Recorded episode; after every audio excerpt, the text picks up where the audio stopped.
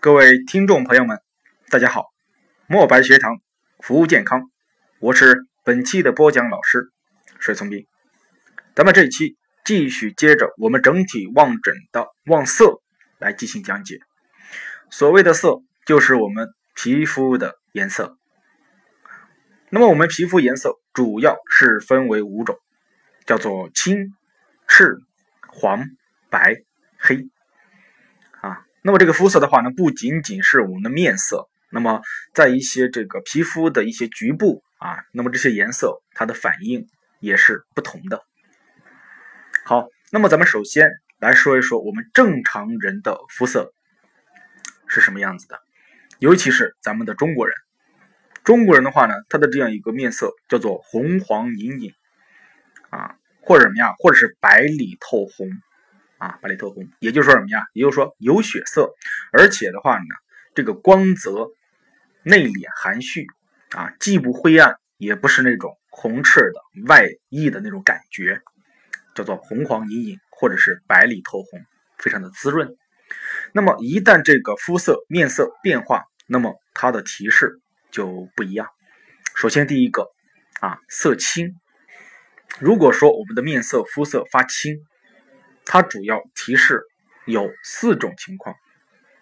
第一种的话呢，属于寒症，因为我们的寒症是凝滞的这样一个属性，所以说什么呀，会使我们的气血运行减缓，从而出现什么呀，血瘀滞的这样一种情况。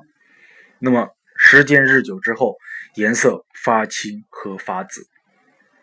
就好比什么呀？我们一些冻伤的人的手上以及耳朵上，那么颜色的话呢，都会发青、发暗、发紫，这是寒症所造成的色青。那么知道了这个，因为寒造成色青，那么我们最主要的解决方式就是温阳散寒，是吧？比如说什么呀？用艾灸液啊，冻伤的人是吧？冻伤的人，咱们可以用艾灸液去洗。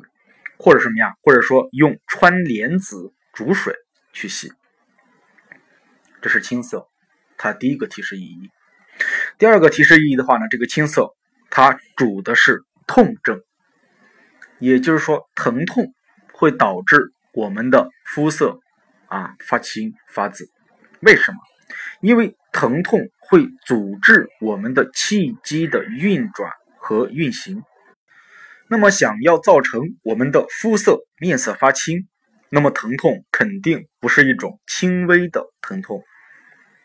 我还记得在上大学的这个时候，我的一个呃同宿舍的哥们儿啊，然后有一天晚上，他把他脚上的那个鸡眼，然后用指甲剪硬生生的给拔了下去，而且的话什么呀，还带走了一大片这样一个皮下组织。当时我们不知道啊，我在床上玩着手机，突然什么呀，下铺的这样一个哥们儿，然后什么呀，踹我这床板啊，然后说什么呀，你去看看那个谁怎么了？我转头一看，发现什么呀，他的面色特别的不对劲儿啊，就跟那个什么呀，青铜色一样啊，一看是那种感觉什么呀，感觉就是那种快要不行的那种感觉，整个面色看起来非常的灰败，然后什么呀，我们。嗯，好几个人，然后什么呀，冲上去啊！有人掐人中，有人掐合谷，还有人什么呀，掐百会啊！好歹是什么呀？好歹是这个急救过来了。那么这就是什么呀？这就是强烈的疼痛会阻滞我们气机的运转，从而什么呀？影响血的运行，出现什么呀？颜色的发青和发紫。这种疼痛的话呢，非一般的那种疼痛啊能比的。这是我们青色它主的第二种情况，叫做痛症啊，痛症。呃，第三个的话呢，我们的这个皮肤颜色发青，它主的是惊吓啊。那么这个的话呢，主要出现在小儿的这样一个身体上较为多见。我们说小孩子的话呢，如果说暴受惊恐，那么他的这样一个面色会表现为发青发暗。那么尤其是。山根的位置，那么如果说不知道山根在什么地方啊，这是可以参考参考我们的什么呀？呃，可以百度一下啊，它就是在我们的鼻梁的根部。哎，我之前是在哪节课讲过这个山根啊？山根色青或者是色紫，就说明什么呀？就说明小孩子呃在白天的这个时候什么呀？暴受惊恐，那么这个时候颜色发青发暗，就提示什么呀？惊吓所致。解放双眼，聆听健康，墨白学堂。伴您健康每一天。如果您对本音频比较感兴趣，请积极的点赞、订阅、打赏以及转发。最后一个的话呢，如果说我们在皮肤的颜色上啊，然后看到是一个发青发紫，那么它的提示是瘀症。那么这个瘀的话呢，可以是气滞，也可以是血瘀啊。也就是说，呃，我们的这个青色，不管是痛。寒、惊吓和瘀滞，其实它都影响到的是我们体内气机的流转，从而影响到血气的运行，啊，都是什么呀？都是停滞的。影响的话都是什么呀？使血气的运行减缓，从而什么呀？颜色发青发暗。这是我们青色的主症。咱们再来回顾一下，青色主症：寒症、痛症、瘀症以及惊痫或者惊吓啊。那么第二个颜色就是色赤，这个色赤的话呢，它所主的症非常的单一啊，非常单一。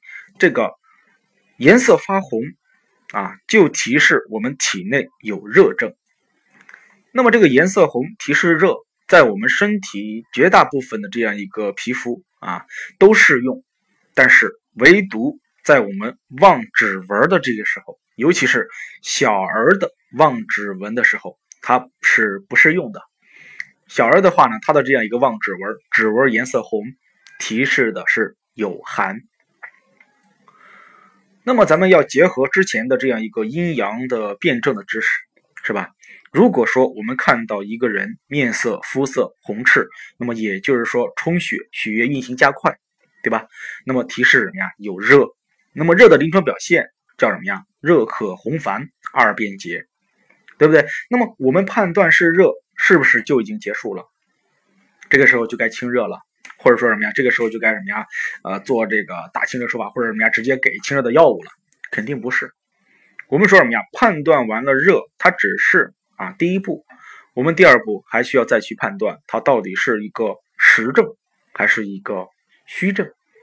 对吧？那么如果说是湿热症，那么咱们这个时候就该打清热，是吧？啊，就该用什么呀？打清热的药物啊啊！如果说是一个阴虚，是吧？是一个虚热，那么这个时候我们就该什么呀？就该去补了，而不是用泻的方式，是吧？滋阴呐，补肾呐，或者什么呀？吃一些滋阴的药物了，等等等等啊！所以说什么呀？所以说这就是我们需要注意的一个点啊！看到颜色红。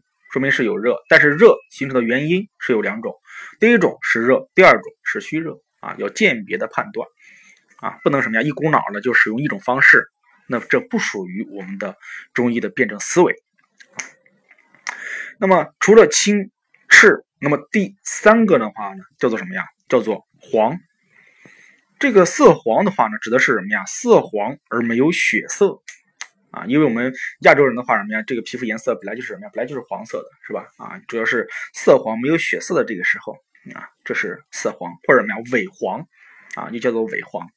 那么这个颜色发黄，对于我们的提示，第一个说是虚症啊，多半的话呢是这个脾虚啊所产生的气血乏源，这个时候不能滋养我们的这个皮肤，所以说这个时候什么呀？萎黄色。这第一个，第二个的话呢，就是体内有湿，那么湿阻滞了气机，从而什么呀，影响了血气的运行。那么这个时候什么呀，颜色发黄，这就是我们黄色它的主症。那么小儿的话呢，他的这样一个皮肤颜色发黄啊，尤其是在出生那段时间，叫做新生儿的黄疸。那么新生儿黄疸的话呢，它又分为生理性和病理性。啊，病理性的话呢，它又分为什么呀？生理性的，呃，病理性的什么呀？病理性的阴黄和病理性的阳黄。啊，那么也就是说什么呀？也就是说，对于阳黄来讲，小儿的这样一个病理性的黄疸，那么咱们是可以用这个呃茵栀黄的啊，因为我们有一味中成药在这个小儿黄疸当中用的非常多，叫茵栀黄。但是这个茵栀黄针对的是阳性的黄疸，那么也就是说，这个小孩子皮肤发黄，黄的发亮啊，跟那什么呀，柚子皮一样黄的发亮。那么除了什么呀，这个阳症的黄疸，那么还有一种叫阴症的黄疸。那么小孩的话呢，他也是皮肤颜色发黄，但是他黄的发暗，是吧？好像什么呀，陈皮一样那种那种颜色什么呀，发暗。那么阳性的这样一个黄疸，它属于湿热啊，肝胆湿热。那么阴性的黄疸，它属于湿寒湿啊，两者不一样。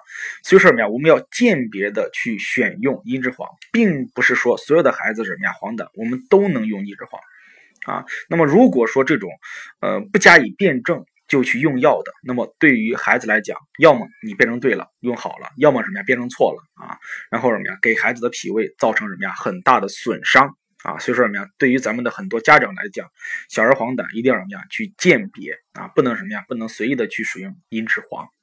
好，那么咱们今天由于时间关系，就先讲到这里，咱们下节课再见。